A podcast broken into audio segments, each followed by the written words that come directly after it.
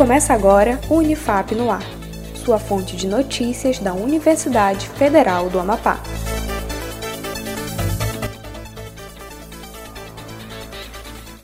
Olá, eu sou Vinícius Trindade e você está ouvindo o Unifap no ar com as principais notícias, iniciativas e ações comunitárias da Unifap.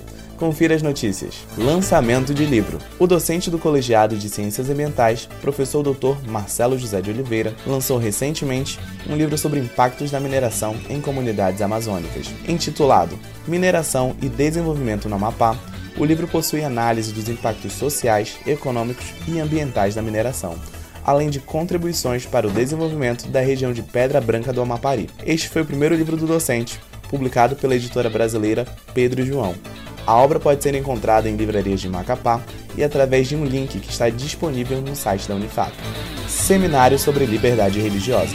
A Ordem dos Advogados do Amazonas e do Distrito Federal em parceria com o Centro de Estudos de Religiões, Religiosidades e Políticas Públicas da Unifap, promove um seminário de liberdade religiosa nos países lusófonos. O evento é totalmente online e ocorrerá entre os dias 27 e 30 de outubro. As inscrições são gratuitas e podem ser efetuadas no link disponível no site unifap.br. Isso até o dia do encontro. Outubro Rosa o mês de outubro é o mês do Movimento Internacional de Conscientização para o Controle do Câncer de Mama. E para reforçar a campanha em Macapá, entre os dias 1 a 30 de outubro, a Prefeitura da cidade realiza programação em vários pontos. Entre as atividades está a realização do PCCU, consultas de enfermagem e exames laboratoriais, todas unidas contra o câncer de mama. Apoie o Outubro Rosa. O Unifap no ar fica por aqui.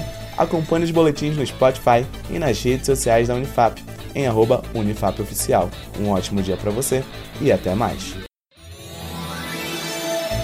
Acompanhe outras notícias no site da Unifap em unifap.br, uma produção da Assessoria Especial da Reitoria, a CESP, Escritório Modelo Unifap Notícias.